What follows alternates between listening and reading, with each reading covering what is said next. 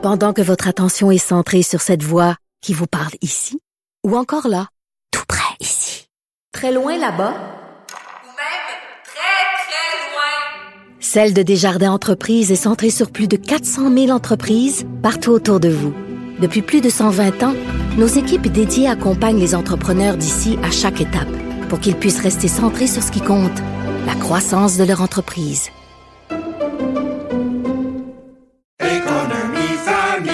Ici Ricardo. Et Émilie, marchand d'IGA. On a envie de vous inspirer à bien manger. À moins de 5 la portion. Suffit de repérer les produits valeurs sûres et de les cuisiner avec une de nos recettes. Les valeurs sûres, c'est bien pensé, hein? Bien sûr! Détails sur IGA.net. Cube Radio. Cube Radio. Cube Radio. Pour comprendre même les dossiers les plus compliqués, Vincent Dessereau. On est de retour pour parler de cette attaque euh, sur le sol russe qui serait potentiellement la première attaque de, des forces aériennes ukrainiennes sur le territoire russe. Ça reste à confirmer. On n'a pas, on a pu voir les images de cette, ce panache de fumée, ces flammes là au-dessus de, d'un dépôt de carburant euh, en Russie et euh, ça semble être, selon d'autres images, une attaque d'hélicoptère sur cette zone-là qui est bon, qui, qui est au centre du conflit. Est-ce que les Ukrainiens sont allés donc pour une première opération en territoire russe. Et là, ça fait beaucoup réagir. Le Kremlin qui estimait euh, que cette attaque euh, était, euh, bon, si elle s'avérait et se confirmait, pouvait peser sur les pourparlers, dans les pourparlers de paix. C'est quand même,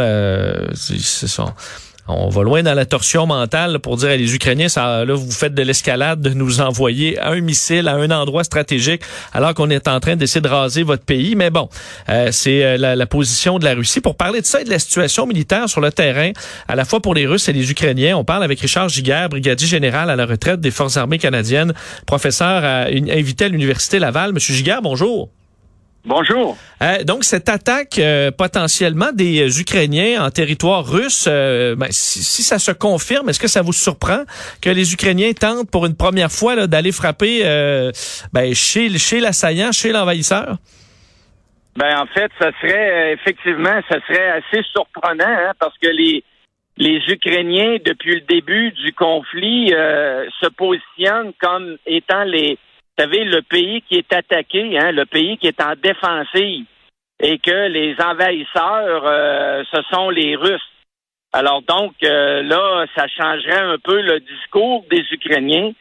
Euh, d'ailleurs, je viens juste de voir les dernières nouvelles là-dessus, et eux, ils disent que vraisemblablement, c'est pas eux qui ont fait, ça.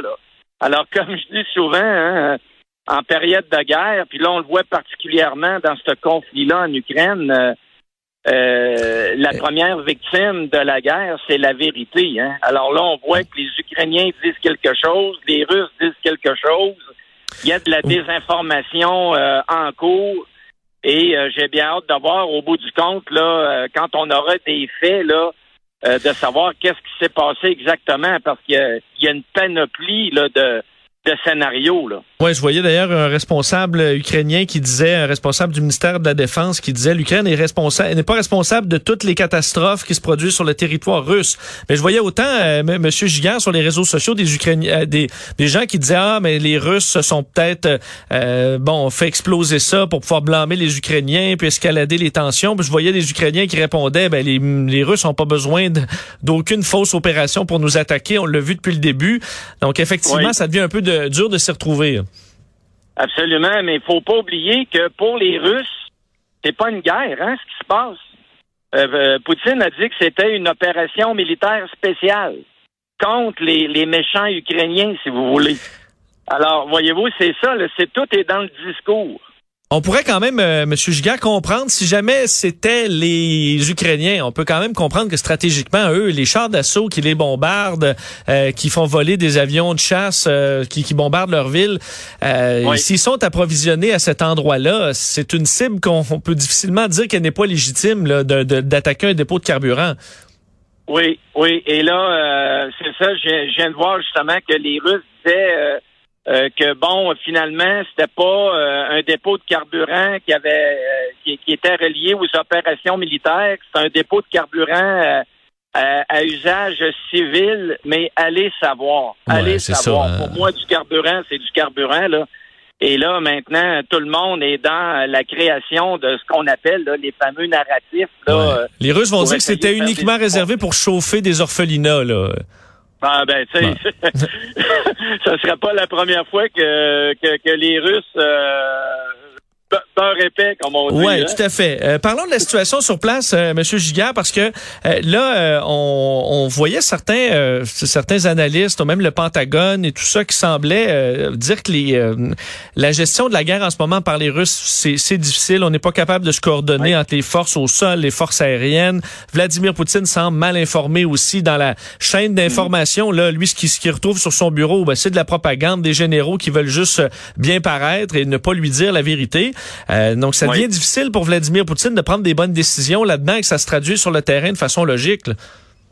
Oui, absolument. Et euh, comme vous dites, là, définitivement que euh, vous savez, je pense que l'intention initiale de Poutine, c'était définitivement de- de- d'entrer rapidement dans Kiev, de déloger le gouvernement Zelensky, d'être accueilli par avec des fleurs par les Ukrainiens.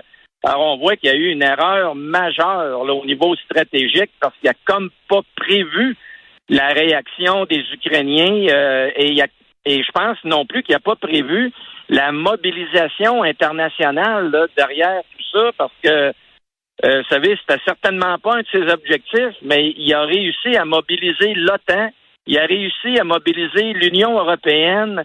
Alors, on voit là qu'il s'est mis là, euh, en fait, dans des, euh, euh, dans une très mauvaise position et que les, attaques sur les grandes villes, vous savez qu'au départ, il a, il, a, il a attaqué par trois fronts différents. Alors, il a pris la bouchée extrêmement grosse là au départ.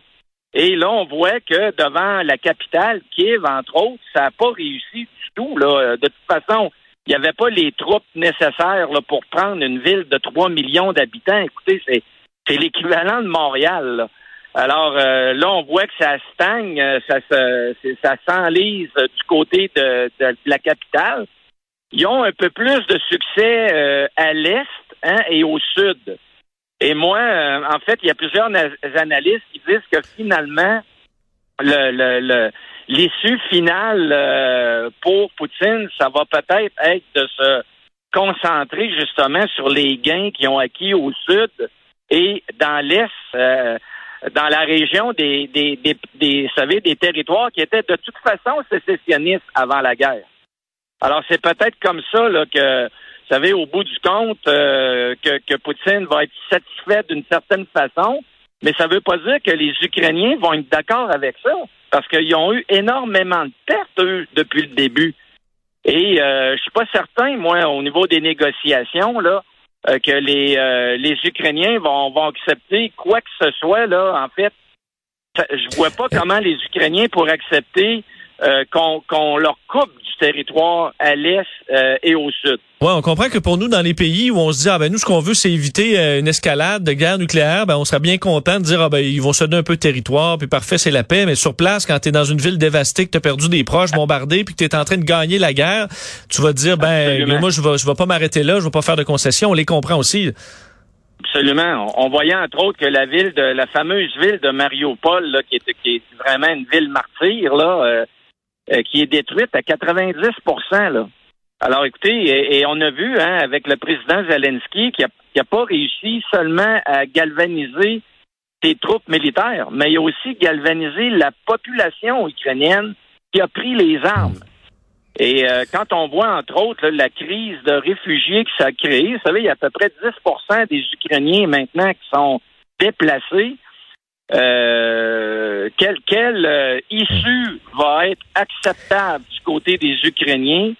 Euh, je vois pas beaucoup d'options, moi, là. là. Euh, on voyait hier euh, cette histoire de, de- bon des militaires russes qui ont quitté la- le, le secteur de Tchernobyl, là, donc autour de la centrale nucléaire. Et euh, selon les responsables de la zone d'exclusion euh, ukrainien, disaient que plusieurs euh, soldats russes étaient euh, avaient dû quitter parce qu'ils ont été exposés aux radiations, qu'ils auraient entre autres envahi un laboratoire où il y avait des échantillons très radioactifs, euh, auraient fait des Oui. tranchées dans des forêts où il y avait encore des, des substances radioactives. Euh, ce Tout à que fait. si ça s'avère vrai, ça montre à quel point il y a des gens qui qui, qui, qui sont qui, qui gèrent ce, ce dossier-là puis qui savent pas du tout ce qu'ils font. là. Ben écoutez, euh, moi j'étais très surpris là de, de. En fait, au départ, quand on, vous savez, on voyait qu'il semblait euh, avoir comme objectif les centrales nucléaires de l'Ukraine au niveau stratégique. Ça fait du sens parce que la moitié de l'électricité euh, produite en Ukraine provient de ces centrales-là. Alors, voyez-vous, je j'étais capable de voir, moi, la raison, mais qu'on les attaque.